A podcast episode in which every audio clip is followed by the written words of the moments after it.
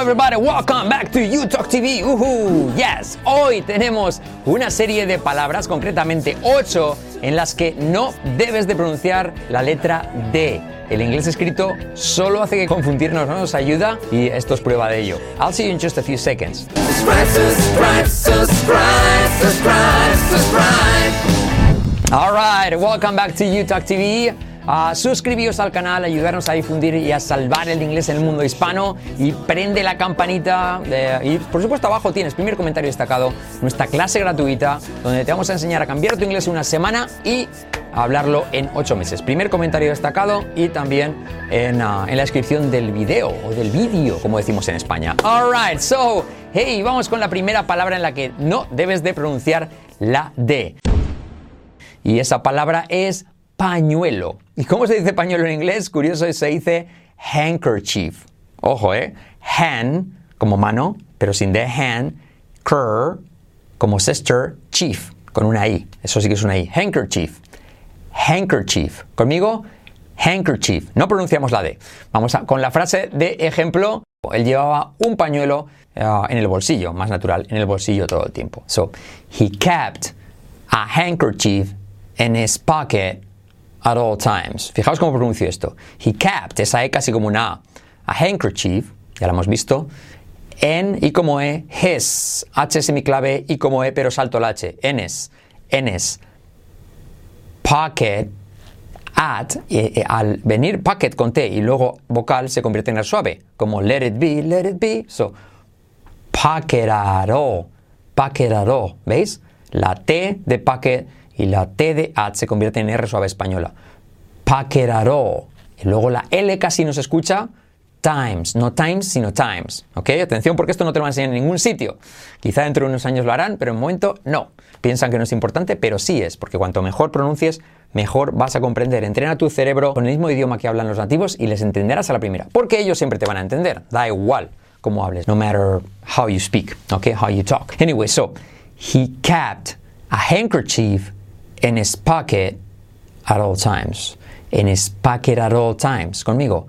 En his pocket at all. En his pocket at all. His pocket at all times.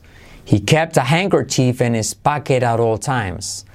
En his pocket at all times. Cuidado con esta frase, ¿eh? En his pocket at all. En his pocket at all times. You got it? So, ahí lo tienes. Llevaba pañuelo, handkerchief, en todo momento. ¿Ok? Siguiente palabra, que no hay que pronunciar la D. Guapo. Handsome. Handsome. Sin D. Handsome. Alright? Él era bastante guapo por aquel entonces. He was pretty handsome. Cuidado porque pretty, aparte de bonito por sí solo, bonita más para chica, eh, es como un eh, enfatizador. Bastante gu- guapo. Pretty handsome back in the day. You got it? He was pretty handsome. Pretty, pretty woman. La R es clave, T como R. Pretty handsome back in the day. Back in. Y como E, the semiclave TH, day. Back in the day. He was pretty handsome back in the day. All right. Now, siguiente. Handful es tanto un puñado, handful, como alguien que es problemático, alguien como un niño típicamente que causa problemas, ¿vale? En la escuela o lo que sea. No se pronuncia la D, handful. Letra clave L al final, casi no se pronuncia, handful. Era un niño muy problemático en la escuela primaria, en primaria, ¿vale? En elementary. Ahí tenemos la frase, he was a total, he was a total handful at elementary school. He was a toro, fíjate T como R suave, toro como toro, handful at elementary, elementary, fíjate la T se convierte en suave, at elementary, at elementary school, at elementary, at elementary school. He was a total handful at elementary school. All right. Siguiente, nieto, grandson, la D no sé, no sé para qué está ahí, pero no se dice. Grandson, ¿vale? Grandson. Fíjate la R en la transcripción, R genérica, que siempre trae consigo una U. Grandson. Grandson. ¿Ok? Frase de ejemplo. Su nieto tenía un don para las lenguas, para los idiomas. ¿Vale? Su nieto, el de él, tenía facilidad, tenía un don para los idiomas. His grandson had a knack for languages. To have a knack es tener un don, una vocación, una facilidad, ¿vale?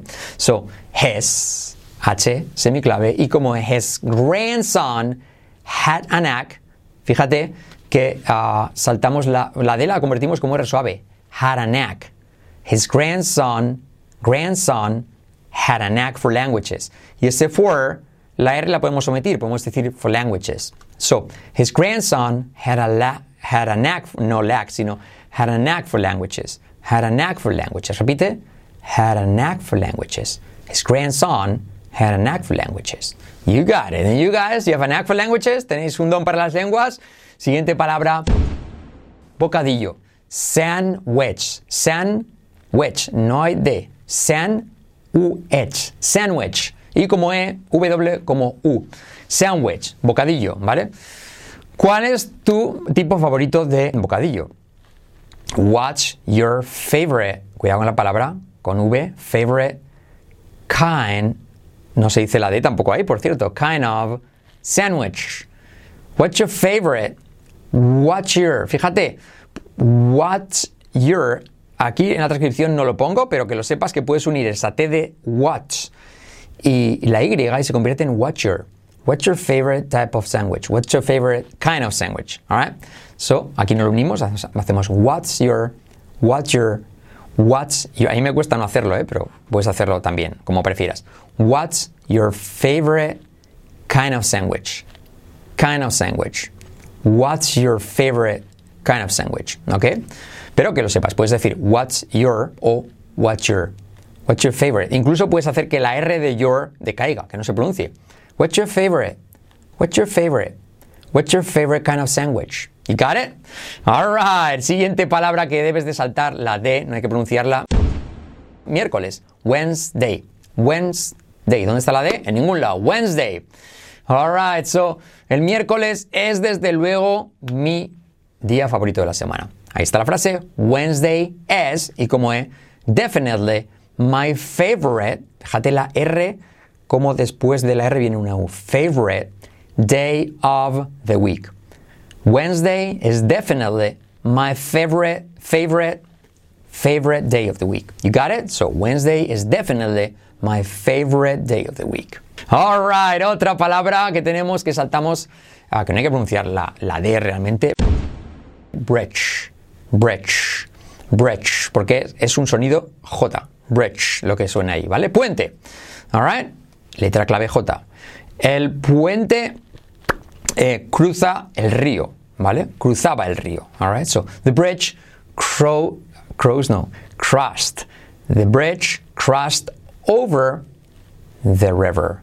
The bridge crossed over the river. All right?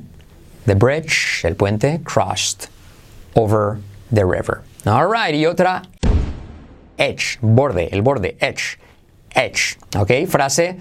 Uh, este, este programa, este curso, tiene una ventaja sobre sus competidores. Tiene resultados probados. Okay? So this program has an edge over its competition. It has proven results. It has proven results. Vamos a ver cómo unimos todo esto. This program, program, fíjate la U después de la R, has an edge over its competition. It has.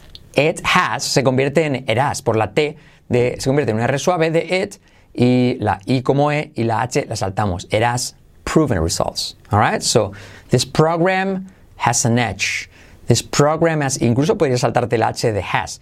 This program has an edge over its, over its competition, su competencia, ¿vale?